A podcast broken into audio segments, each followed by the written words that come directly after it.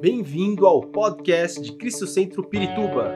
Para ficar sabendo sobre tudo de nossa igreja, acesse cristocentro.org.br ou siga-nos através do Facebook e Instagram como Cristo Centro Pirituba. Você também pode ver essas e outras pregações no formato vídeo em YouTube barra Cristo Centro Pirituba Oficial.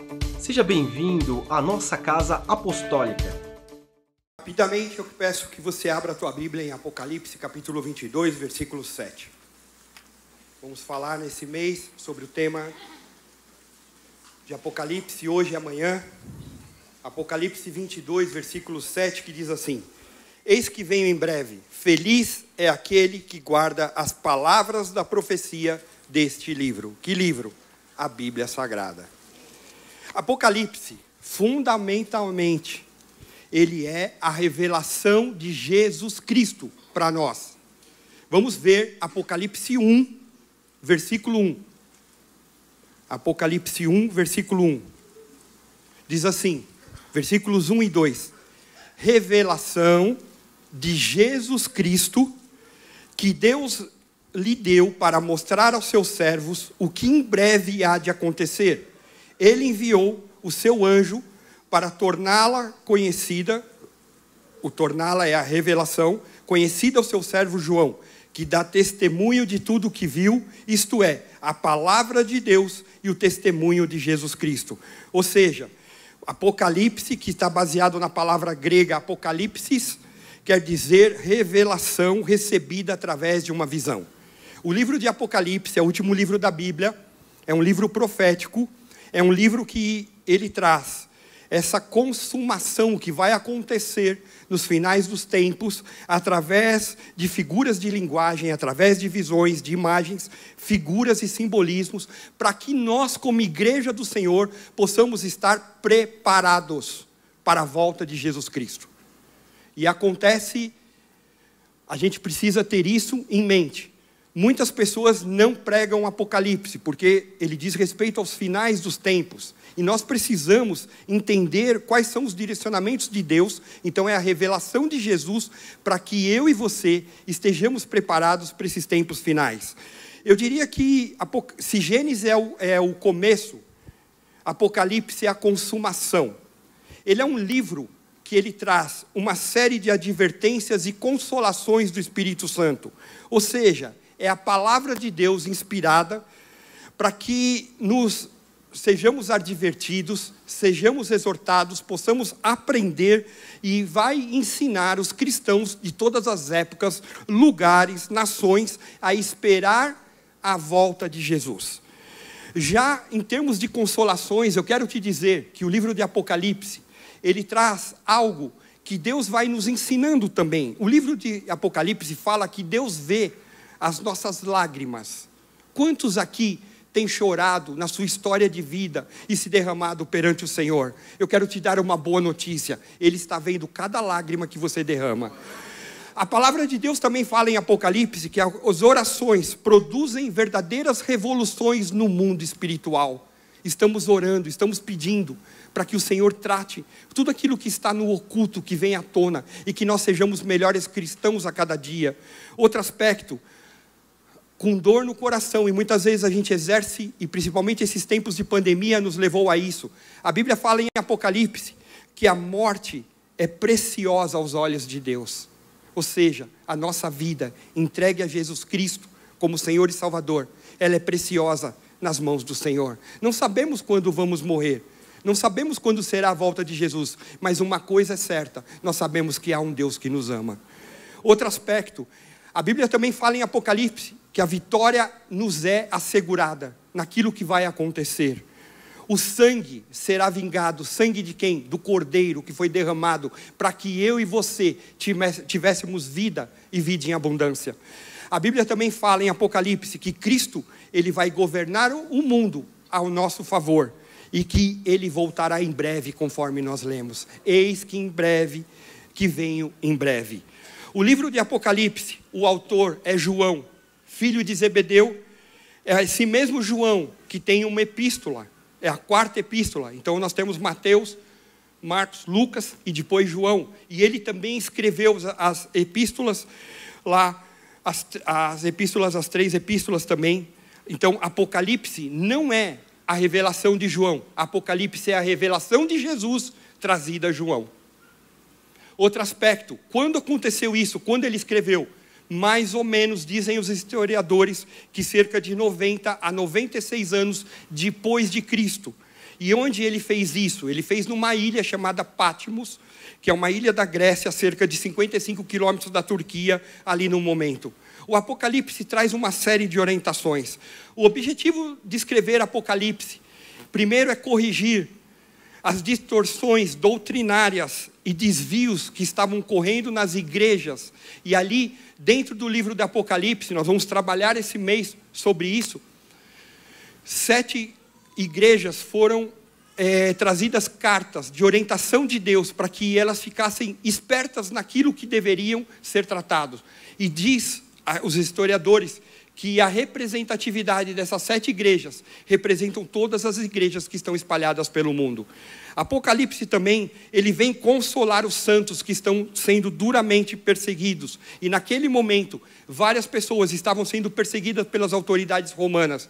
E eu diria mais: quantos de nós, nesse momento, como cristãos, estamos também sendo perseguidos? Mas há um Deus que vem em breve, sem demora, e esse é Jesus Cristo. Outro aspecto, ele vai falar sobre a condenação eterna dos ímpios. Ele vai mostrar que nós, como santos, e o apóstolo acabou de falar isso lá em Hebreus, a Bíblia fala: segui a paz e a santificação sem a qual ninguém verá Deus. Então nós precisamos ter uma vida santificada. Erramos, pedimos perdão a Deus e não cometemos mais esses erros. Então o Apocalipse vai nos alertar sobre a brevidade, a urgência da vinda de Jesus. Eu quero te dizer que muita gente acha o livro de Apocalipse, ah, ele é complexo, eu não vou ler, eu não vou fazer. Eu quero te dizer que o livro de Apocalipse ele é prático e nos revela que Jesus Cristo tem o total controle da igreja. Não importa o que está acontecendo, ainda Jesus Cristo é o Senhor da igreja. A Bíblia fala que Ele é o cabeça e nós somos o corpo de Cristo, espalhado nos mais variados lugares, onde a Bíblia também fala em Apocalipse, Apocalipse que povos de todas as raças, tribos e nações um dia falarão glória ao Cordeiro que venceu. Aleluia. Louvado seja o nome do Senhor. O livro de Apocalipse fala que também Jesus Cristo tem o total controle da história, que a perseguição do mundo e do diabo não podem destruir a, igreja, as portas do inferno não prevalecerão contra a igreja do Senhor. E, e olha para o teu irmão que está ao teu lado, porque ele é igreja como você, como outros que estão aqui. Isso é templo, isso é local, isso é edifício, mas a igreja do Senhor se move, a igreja anda, a igreja ajoelha, a igreja ora, a igreja clama e o Senhor vem e responde. Aleluia. A Bíblia também fala em Apocalipse que os inimigos de Cristo terão que enfrentar o juízo de Deus no mesmo tempo que a igreja vai desfrutar de uma bem-aventurança eterna. O livro de Apocalipse está inserido no que nós estudamos e dizemos sobre escatologia, que é a doutrina, o estudo das coisas que acontecerão nos últimos dias. E essa escatologia fala que nós, como cristãos, nós devemos estar preparados e vigilantes. Segundo texto que eu quero ler com cada um dos irmãos, está em Lucas capítulo 12, versículo 40.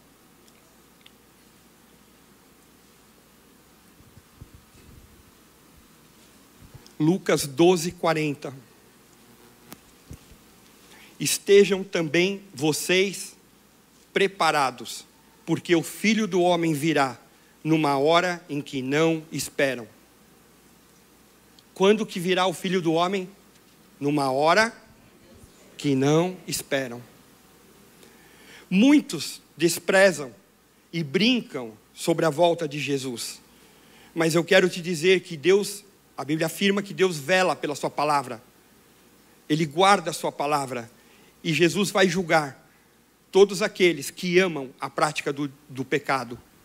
Pecado vem do diabo, bênção vem de Deus, e nós temos que nos posicionar como cristãos e crer. Eu quero te dizer, lá no texto que nós lemos inicialmente, que é, o, que é o texto base desse mês, Apocalipse 22, versículo 7, a parte inicial. Eis que venho em breve, ou seja, venho rapidamente. São palavras de Jesus Cristo, o Redentor, que foram repetidas aí mesmo no livro de Apocalipse, capítulo 22. O versículo 12 diz o seguinte: Eis que venho em breve, a minha recompensa está comigo, e eu retribuirei a cada um de acordo com o que fez. Ainda em Apocalipse, capítulo 22, versículo 20, diz assim: Aquele que dá testemunho dessas coisas diz: Sim, venho em breve. Amém. Vem, Senhor Jesus. Aleluia. Eu quero te dizer que Jesus está voltando. A Bíblia nos aponta uma completa redenção. E nós temos que levantar a cabeça. E como cristãos, temos que ter posicionamento diante da volta de Jesus. Antes de que eu fale alguns sinais da volta de Jesus, que eu quero explorar juntamente com os irmãos, eu quero te dizer que nós, como cristãos ou como crentes em Jesus Cristo, nós precisamos estar alertas e preparados. Mateus capítulo 24. Pega aí tua Bíblia. Versículo 33. Mateus 24. Nós vamos ler bastante trechos de Mateus 24. Mateus 24, 33. Jesus dizendo ali aos discípulos: Assim também, quando virem todas essas coisas, saibam que Ele está próximo às portas. Então, como cristãos, nós precisamos levar em conta o seguinte: como crente em Jesus, como cristão, eu preciso ter amor pela Sua vinda.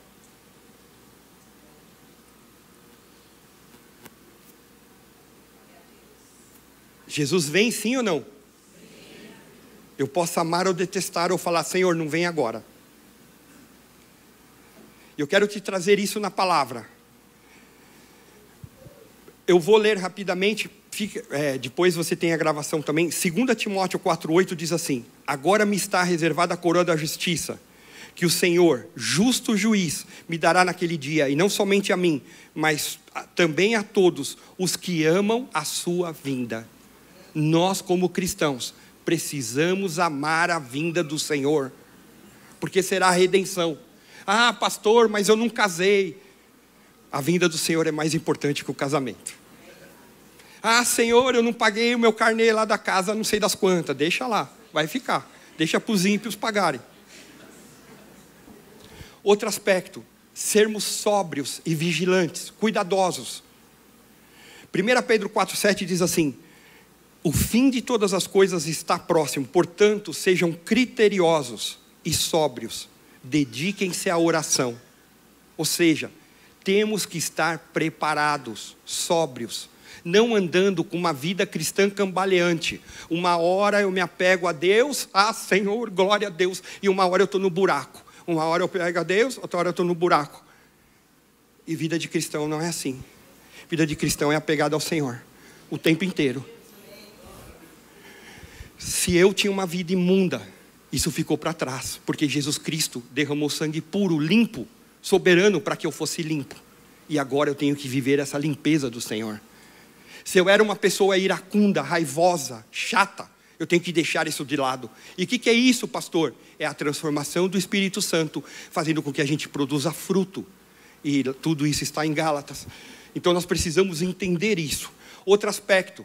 Ah, pastor, mas desde lá estão falando que Jesus vem. Precisamos ter paciência, principalmente nos dias atuais. O nosso apóstolo sempre fala: nós queremos as coisas fast, rápido. Peguei o celular, vou entrar aqui numa conexão. Ah, não está carregando, meu Deus, o que, que faz? Não sei o quê. Todo mundo fica desesperado. Entra no banco, tem uma fila. Meu Deus, essa fila. Há três semanas atrás eu peguei Covid. Fiz o teste, tive os princípios assim de uma gripe muito forte. Fiz o teste, deu positivo, fui para o hospital. Cheguei lá, uma fila enorme. Eu falei, Senhor, por que está demorando para eu ter 60 anos e pegar a fila mais rápido? Sério? Estou falando. Primeira vez que eu falei para minha esposa, nossa, como eu queria ter 60 anos, entrar no prioridade. Faltam dois anos, glória a Deus, estamos lá, caminhando. Se Jesus não voltar e eu não morrer, estamos nessa. Então, a gente quer as coisas rápidas. Mas o fim precisamos ter paciência. Tiago 5,8 diz: Sejam também pacientes e fortaleçam o coração, pois a vinda do Senhor está próxima. Último e não menos importante dos pontos que eu anotei, são muitos mais, ter discernimento, saber, entender. Eu sempre creio, e eu quero dizer isso de coração para vocês. Todas as vezes que eu venho ministrar, a palavra de Deus tem que falar comigo primeiro, eu tenho que ser transformado por essa palavra para que eu possa retransmitir, e eu sempre trato a cada um de vocês como alguém sábio e inteligente que Deus trouxe aqui nessa igreja. Ah, pastor, mas eu não tenho estudo mas em Cristo você é transformado. Ter discernimento. Mateus 24, 24 diz: Pois aparecerão falsos cristos e falsos profetas que realizarão grandes sinais e maravilhas, para, se possível, enganar até os eleitos, aqueles que conhecem a palavra de Deus. E o versículo 33 de 20, do capítulo 24 diz: Assim também, quando virem todas essas coisas, saibam que ele está próximo às portas. Ou seja, nós, como cristãos, temos que estar espertos, preparados para a volta de Jesus. Eu quero te falar alguns sinais que dizem respeito à nação de Israel. É, Israel foi o povo escolhido por Deus, os israelitas foram o povo escolhido por Deus. Jesus, teoricamente, ele viria para os seus, que são o povo judeu, o povo israelita, mas eles os desprezaram, e aí ele, por nós, nos amando, ele foi para a cruz, morreu pelos nossos pecados, nos trouxe vida, nos trouxe vitória. Então, Israel é algo que nós temos que estar atentos. E três sinais são importantes que nós estejamos atentos, sendo que dois deles já aconteceram. O terceiro está por vir. O primeiro foi o renascimento de Israel como uma nação soberana os judeus estavam espalhados, os israelitas estavam espalhados, espalhados pelas mais variadas nações no mundo. No ano de 1948, David Ben Gurion, ele lê a declaração de independência e ali é instituído o Estado de Israel. Israelitas que estavam espalhados pelo mundo vêm para essa terra e começa agora a nação de Israel. Isso é um cumprimento bíblico de uma promessa que Deus deu. Lá em Isaías 66, 8 diz: Quem já ouviu uma coisa dessas?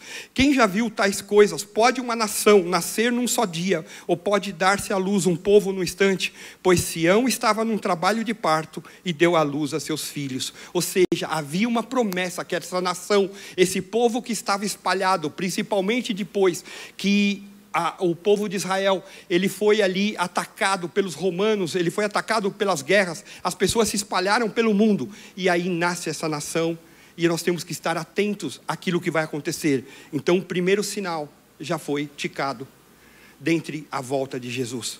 Segundo sinal, a retomada de Jerusalém como nação de Israel.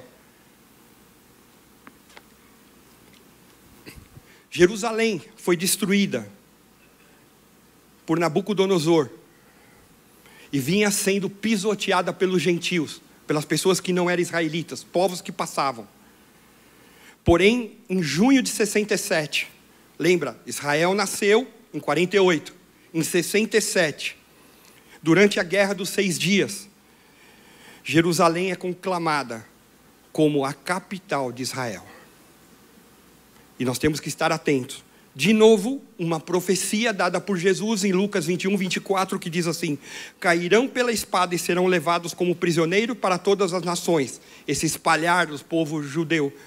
Jerusalém será pisada pelos gentios, até que o tempo deles se cumpram, e ela é estabelecida como a capital.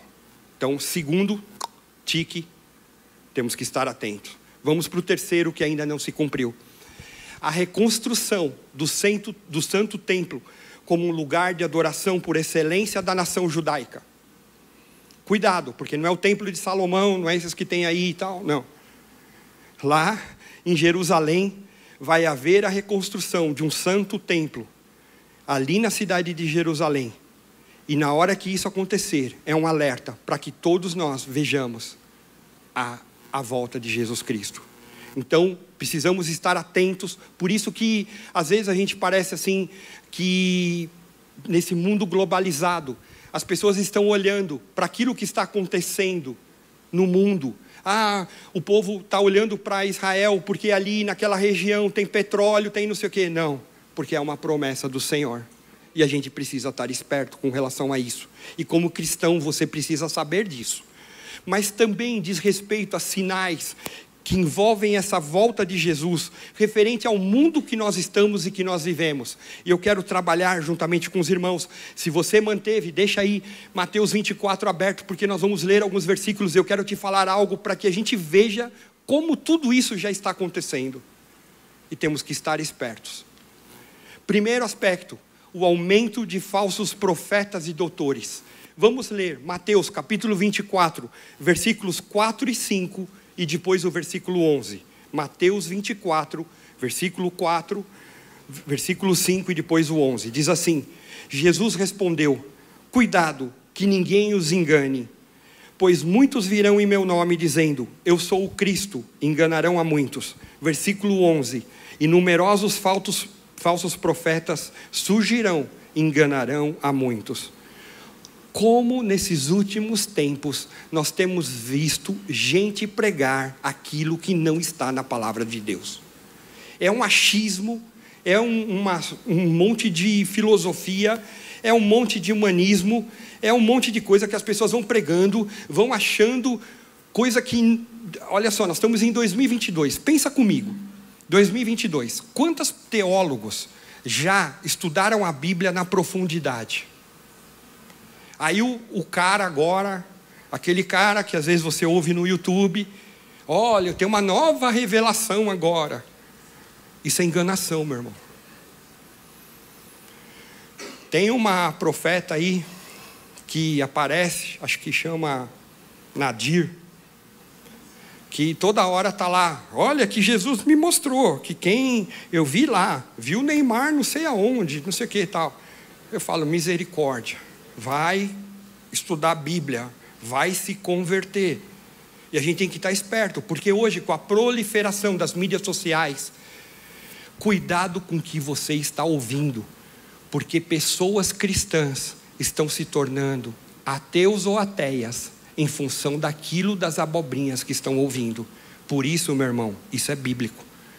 Então a gente tem que que Deus tenha misericórdia de nós, que os nossos ouvidos nossos olhos, nosso intelecto esteja preparado para a volta de Jesus. Segundo aspecto que eu quero te falar aí mesmo em Mateus capítulo 24, vamos ler os versículos 6 e 7, que diz respeito a guerras e conturbações internacionais. Diz assim: Vocês ouvirão falar de guerras e rumores de guerra, mas não tenham medo. É necessário que tais coisas aconteçam, mas ainda não será o fim Versículo 7: Nação se levantará contra nação, e reino contra reino. Haverá fomes e terremotos em vários lugares. Quantas guerras têm acontecido? A guerra mais atual, que ainda está perdurando, é da Rússia com a Ucrânia. Eles estão lá nos Cafundó do Norte, lá. O que, que afeta a gente? Tudo. Porque tem petróleo, tem coisas que vão afetar a gente. E nós estamos. Isso aconteceu a guerra lá e nós estamos sendo afetados nesse processo de globalização. Então vão existir ainda outras guerras, guerras com relação ali aos estados islâmicos, onde o evangelho não pode ser pregado. Nós vamos acabamos vendo quantos países vizinhos estão em conflito. Quanto que governos de ditadura têm crescido na América Latina. Então a gente vê que essas conturbações internacionais nos dão prova daquilo que Jesus já falava, de algo que ia acontecer e está acontecendo nos dias atuais. E nós estamos inseridos nesse contexto. Cada vez mais acordos diplomáticos estão sendo ignorados. E esse é o quadro, infelizmente, negativo do mundo atual. Outro aspecto Mateus 24, 9. A perseguição contra os discípulos de Cristo.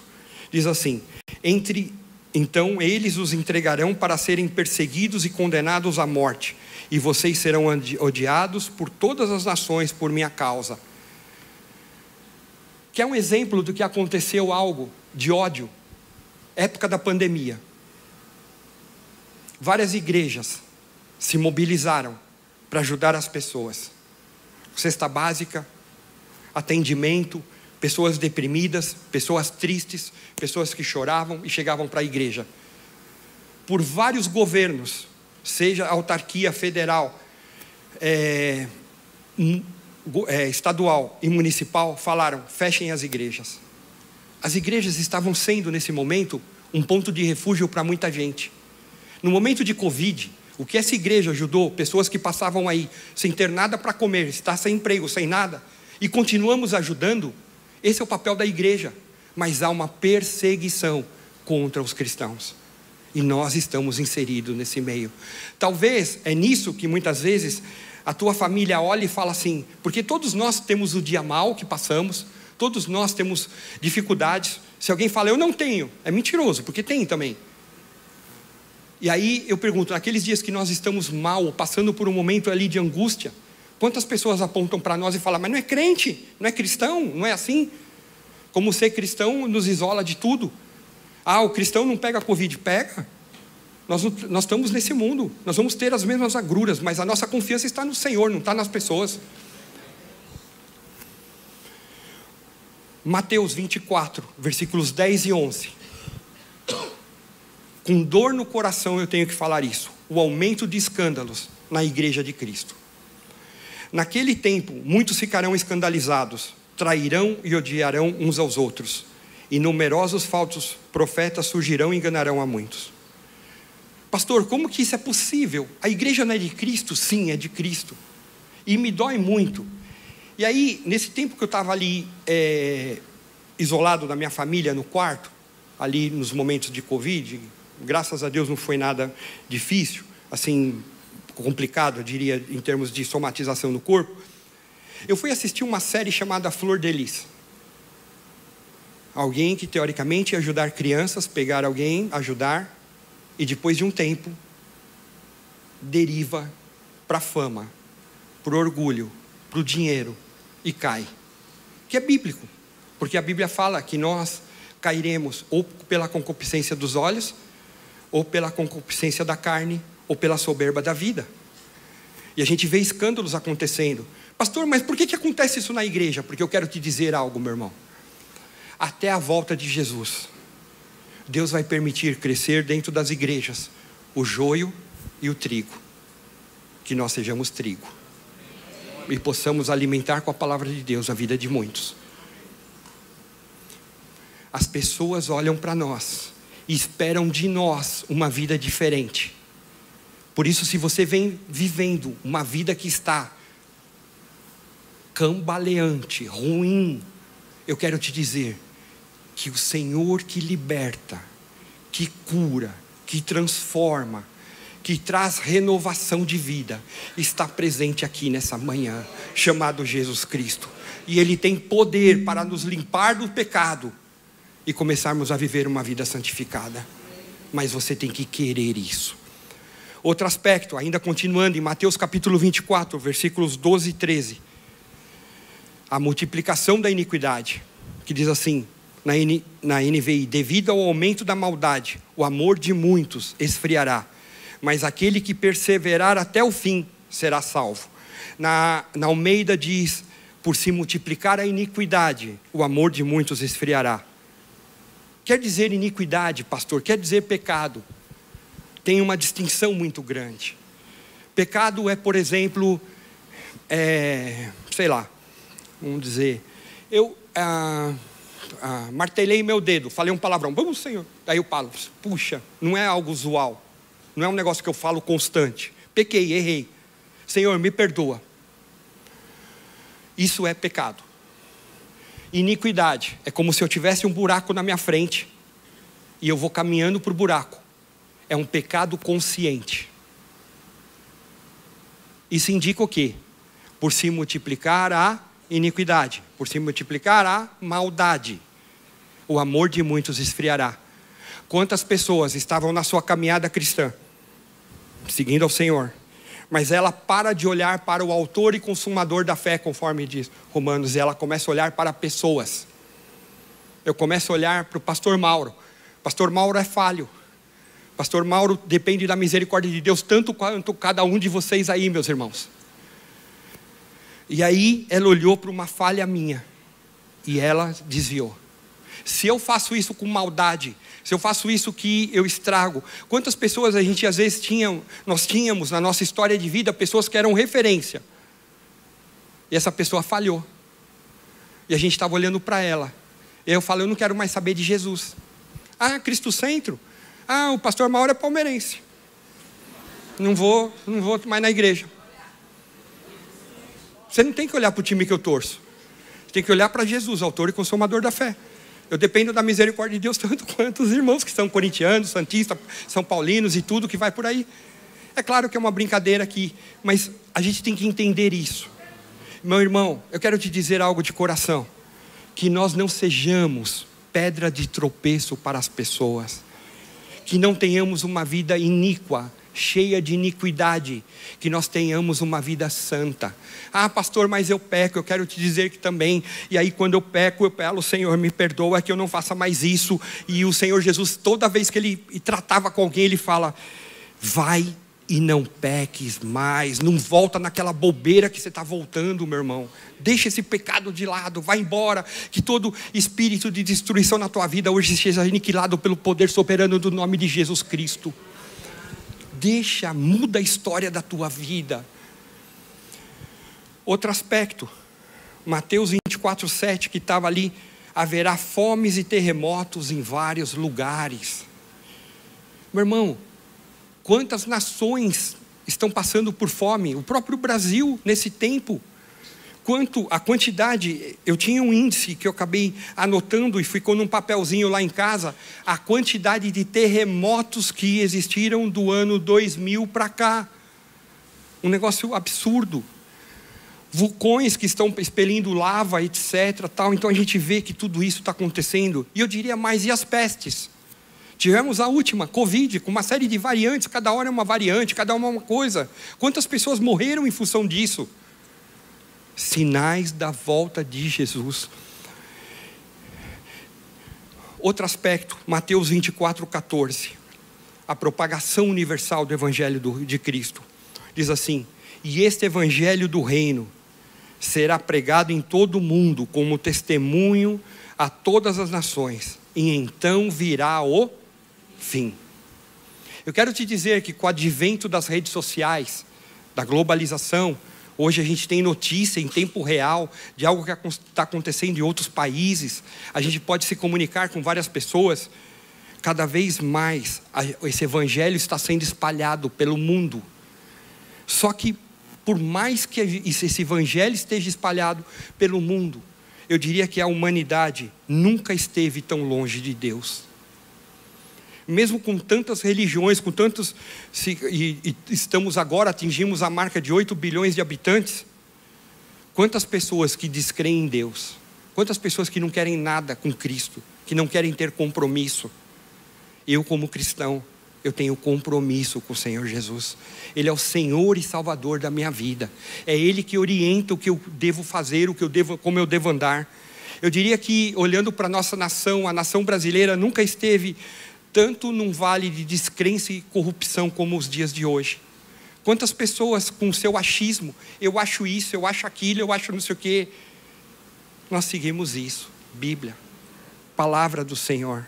Esse é o nosso manual, esse é o nosso manual de conduta, de orientação.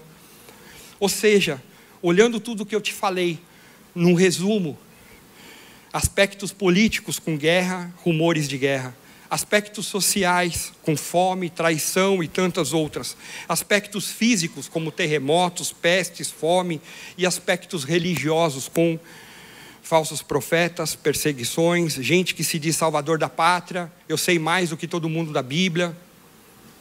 Só que quando nós começamos esse culto, nós lemos lá no início: Eis que em breve eu venho. Jesus. Eu quero te dizer que para os salvos em Cristo Jesus, esse tema que nós vamos ministrar durante esse todo esse mês, ele traz esperança, porque não há nada melhor do que nós deixarmos tudo que temos aqui e vivermos com o Senhor na glória, adorando aquele que é soberano, digno de honra, de glória, de majestade e de poder. E hoje é um dia muito especial, porque nós temos a ceia, que representa esse amor, essa comunhão, esse estar juntos. A Bíblia fala que haverá, ainda em Apocalipse, que haverá ali pelo menos uma ceia que estaremos juntos. Se vão vestir mais, eu não sei, mas eu quero ficar naquilo que a Bíblia fala. Então já pensou, você numa mesa assim, enorme, crentes de todos os povos, você olha assim, você vê o Senhor Jesus. Aleluia. Olha a esperança maravilhosa. Mas vamos para a segunda parte do versículo inicial, Apocalipse 22, 7. A segunda parte diz assim: Feliz é aquele que guarda as palavras da profecia desse livro. Guardar as palavras da profecia desse livro é viver de forma consciente, com sabedoria, com entendimento, com renovação de mente, como diz Romanos 12, 2. Transformai o vosso entendimento, transformai a vossa mente. Nós não sabemos o dia que Jesus voltará, mas precisamos estar preparados. A pergunta nessa manhã é: você está preparado para a volta de Jesus? Eu quero te dar algumas notícias. A primeira delas não é boa. Se você não está preparado, triste, tu fica. Com dor no coração eu falo isso. Mas se você está preparado, você vai estar com o Senhor. Tem cristãos que estão levando a vida de qualquer jeito. Ser cristão é vida séria.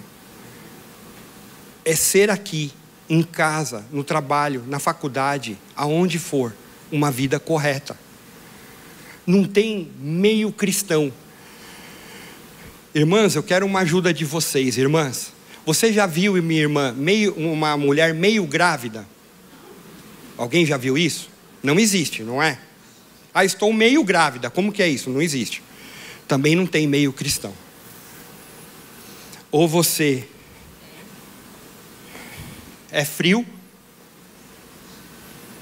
ou você é quente. Por que, que eu estou fazendo essa representação? Porque indica o altar de Deus. Estou quente no altar de Deus, seguindo ao Senhor. Estou frio fora da presença do Senhor. E eu tenho que decidir. A Bíblia traz uma parábola que fala sobre dez virgens. Dez virgens que representam o povo de Deus. Havia o anúncio que o noivo chegaria num determinado momento. Cinco virgens por isso que eram dez virgens. O fato, a representatividade da virgindade indica pureza. Cinco virgens estavam preparadas. O noivo vem próximo da meia-noite. Cinco estavam com seus candeeiros, com seus é, lampiões acesos. E cinco estavam despreparadas. Eis que o noivo vem. Ah, não tenho azeite, o que, eu vou fazer? Ah, eu vou no Carrefour, eu vou no Sonda, eu vou no Futurama, eu vou não sei o quê, comprar, porque acho que vou pedir um mercado livre aqui. Peraí, deixa eu ver aqui. Ah, não deu tempo de chegar. O noivo veio, pegou as cinco virgens preparadas e entrou e gozou as bodas do cordeiro. O Senhor está às portas. Estou preparado ou não? Fechando esse momento de reflexão, eu quero te dizer algumas coisas que vão acontecer. A vinda do Senhor Jesus, ela vai ser repentina. A Bíblia fala, vou pegar minha folhinha aqui para me ajudar, dos versículos, que será como um relâmpago. Isso está em Lucas 17, 24, que diz assim: Pois o filho do homem no seu dia será como relâmpago, cujo brilho vai de uma extremidade à outra do céu. Você já viu quando está para chover, principalmente nesses dias que nós estamos, os dias quentes, e no final de tarde chove bastante, quando vem um relâmpago? Qual o tempo de um relâmpago? Rápido. Sim ou não? A volta de Jesus será assim. Não vai dar tempo. Ah, Senhor, deixa eu me preparar aqui, agora eu vou jejuar, eu vou orar. Senhor, ficou. O bonde passou, você ficou. bonde para o tempo antigo, metrô para os dias atuais. Outro aspecto, ele virá com fator surpresa, como um ladrão. Ninguém sabe quando um ladrão aparece, é algo rápido, surpresa. Mateus 24, é, capítulo, é, versículos 42 a 44 diz assim: Portanto, vigiem, porque vocês não sabem que dia virá o seu Senhor. Mas entendam isso: se o dono da casa soubesse em que hora da noite o ladrão viria, ele ficaria de guarda e não deixaria que a sua casa fosse arrombada. Assim, também vocês precisam estar preparados, porque o filho do homem virá numa hora em que vocês menos esperam.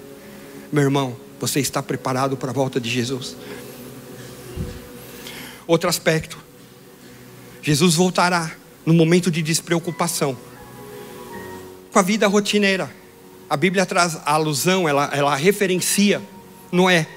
No momento que eles comiam, bebiam, davam-se em casamento, coisas normais.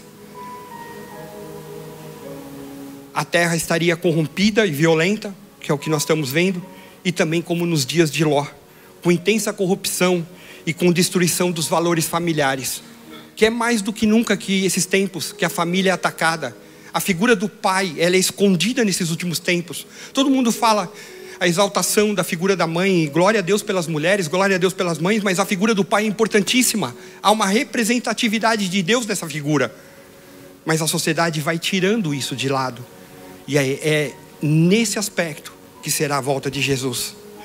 Mas a Bíblia diz, conforme nós lemos, feliz é aquele que guarda as palavras da profecia desse livro.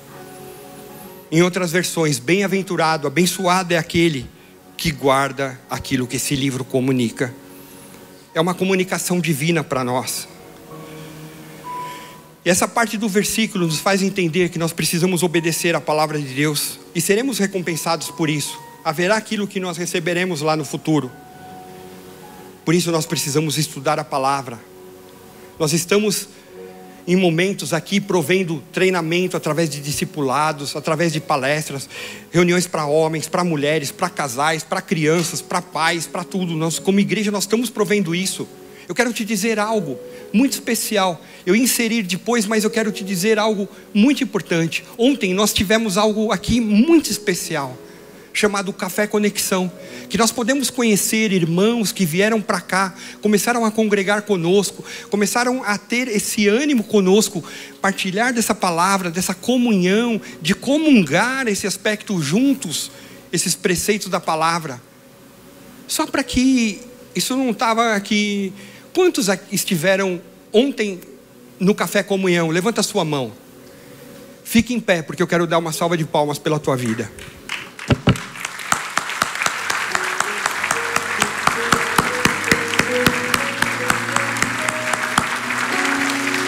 Eu quero dizer para vocês, sejam extremamente bem-vindos à Casa Apostólica Cristo Centro Pirituba. Que esse local seja bem, Urabacima, Lacharalás.